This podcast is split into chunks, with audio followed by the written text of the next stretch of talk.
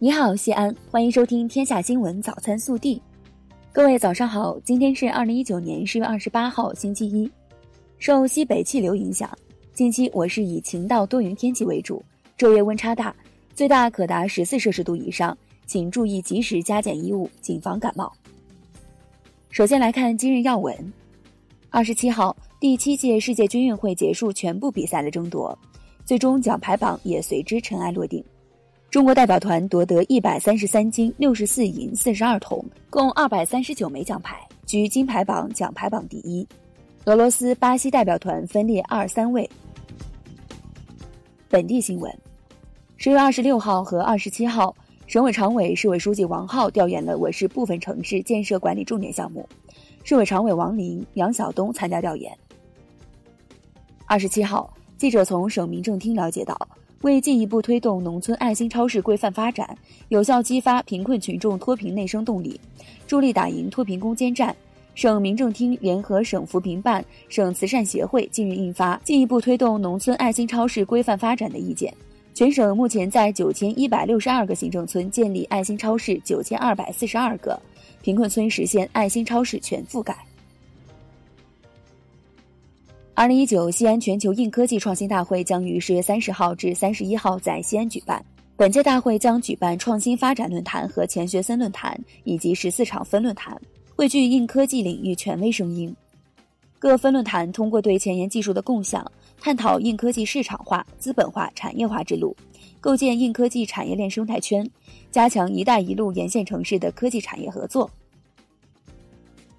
记者二十七号从市统计局获悉，前三季度西安市规模以上工业增加值同比增长百分之六点四，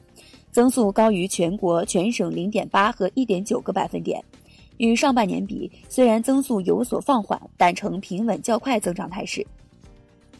汉阳造一九零一，近日，一段诞生了一百一十八年的钢轨被中国铁路西安局集团有限公司宝鸡机车检修厂职工在工作中发现。这段见证着中国铁路发展史的百岁轨，在工作人员的护送下，从宝鸡乘坐高铁直达北京，已被中国铁道博物馆收藏。记者近日从西工大获悉，由该校牵头的国内一身融合明基技术研究团队，经过十余年的潜心研究，在一身融合布局明基总体综合设计技术方面取得重大原创性研究成果，其部分核心技术指标达到国际领先水平。秋风送爽，银杏泛黄，又到了汉阳陵最美的季节。十月二十五号，汉阳陵二零一九金秋踏古银杏季系列教育活动月正式启动。本次活动月将通过十余场主题教育活动，普及中国传统文化。昨日上午，来自世界各地的七千名跑友集聚西安市长安区，赴一场与长安国际女子半程马拉松的约会。作为西北地区唯一的女子马拉松赛事。长安女马自去年诞生就成为了外界关注的焦点，在今年进入第二年之后，无论是规模还是品质等方面有进一步提升，赛事服务受到一致称赞。国内新闻，近日，中共中央、国务院印发了《新时代公民道德建设实施纲要》，并发出通知，要求各地区各部门结合实际，认真贯彻落实。中央纪委国家监委网站二十七号消息。中央纪委国家监委通报：二零一九年一至九月全国纪检监察机关监督检查、审查调查情况。二零一九年一至九月，全国纪检监察机关共接受信访举报二百四十九点三万件次，立案四十五点二万件，处分三十八点三万人，包括省部级干部三十一人，厅局级干部零点三万人。记者从中国国家航天局获悉。长征五号遥三运载火箭二十七号安全抵达海南文昌青兰港，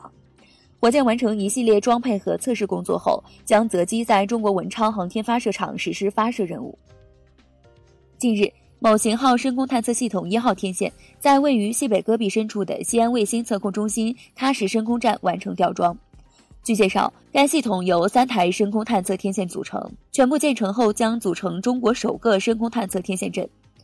届时，该系统将对中国深空探测器实现同时跟踪，探测距离和接收灵敏度较现有设备将得到大幅提升。根据国家公务员局消息，二零二零年度中央机关公开遴选和公开选调公务员报名即将开始。本次公开遴选和公开选调工作，中央机关共有四十七个部门参加，计划选拔三百一十八人。考生可于十月二十八号八时至十一月六号十八时期间进行网上报名。笔试将于十月二十三号在全国各省会城市、自治区首府和直辖市同时举行。记者从民航局了解到，自二零一九年十月二十七号至二零二零年三月二十八号，中国民航将执行二零一九二零年冬春航季航班计划。目前，全国民航航班换季工作已准备就绪。十月二号凌晨，一名歹徒连续开枪射击。为掩护群众避险，浙江台州市公安局路桥分局金青派出所民警王鑫和辅警梁峰、林新志挺身而出，中弹受伤。王鑫和梁峰经全力抢救无效后壮烈牺牲，林新志目前在医院救治。近日，人力资源和社会保障部、公安部作出决定，追授王鑫为全国公安系统一级英雄模范称号。经浙江省人民政府批准，王鑫、梁峰被评定为革命烈士。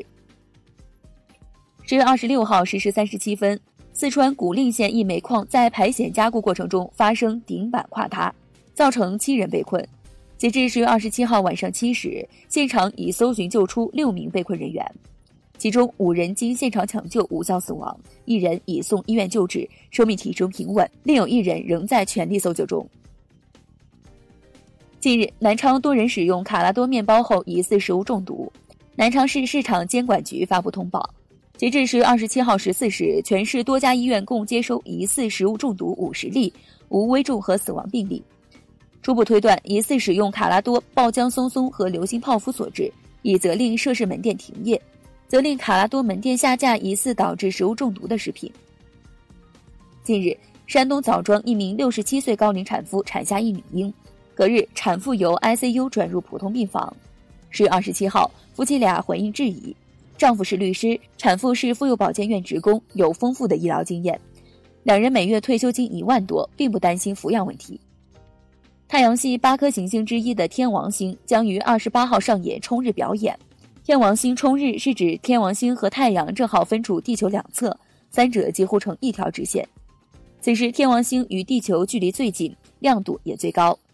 今天日落后，天王星会由东偏南方升起，整夜可见。暖新闻：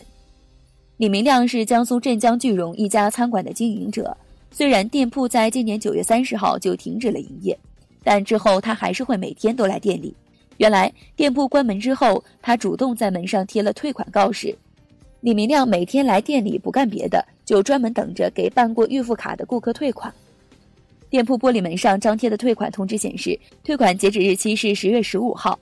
虽然现在已经过去十来天。但李明亮却依然坚持每天到店，用他的话来说，诚信是做人之本。热调查：近日，贵州大学下发关于开展学生晚自习工作的通知。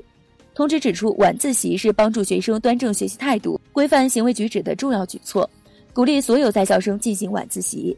有同学认为，去到教室都是玩手机，浪费时间和精力，想要学习的同学多数都会选择图书馆。学校认为，如果没有晚自习，学生就会待在寝室打游戏。你认为大学生是否该上晚自习？更多精彩内容，请持续锁定我们的官方微信。我们明天不见不散。